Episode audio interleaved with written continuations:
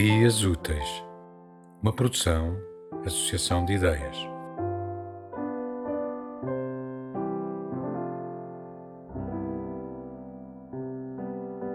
Olha lá, Cidália. Nunca vi aquele carro por aqui.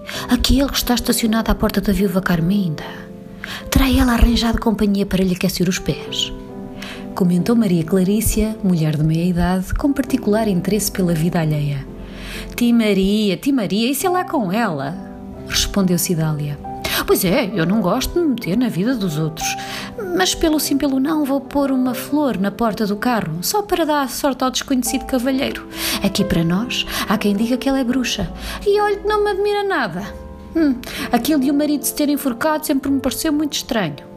Insistiu Maria Clarícia, incapaz de guardar para si as opiniões não solicitadas. Ai, mulher que me está a dar um arrepio na espinha. Vamos continuar o nosso caminho.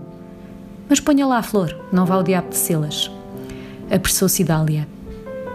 No cruzamento entre a Rua da Igreja e a Rua das Alminhas, o grupo de Cidália cruzou-se com o grupo de António Couto.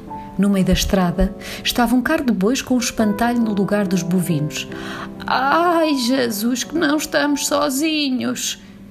Disse a Tia Maria Benta, com voz mais trêmula do que o habitual timbre da velhice, benzendo-se em simultâneo.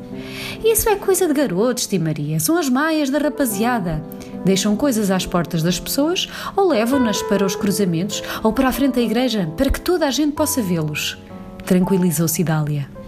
Espero que não me tenham levado nada de minha casa, senão vou ter de andar à procura e estas pernas já não aguentam tanta andança. Eu devia ter ficado em casa. Queixou-se a anciã. Fez muito bem em vir-te, Maria. Já viu que maravilha é a gente poder respirar este ar puro?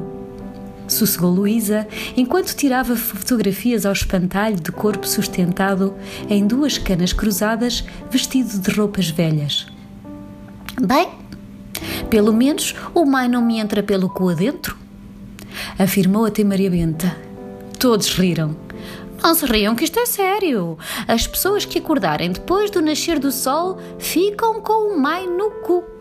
E ainda ficam com dor de cabeça e sono durante todo o ano. Ah, então no ano passado acordaste depois do nascer do sol, mulher. Já percebi de onde vêm as desculpas para a dor de cabeça. Gargalhada total depois das palavras do tio Manuel do Carmo.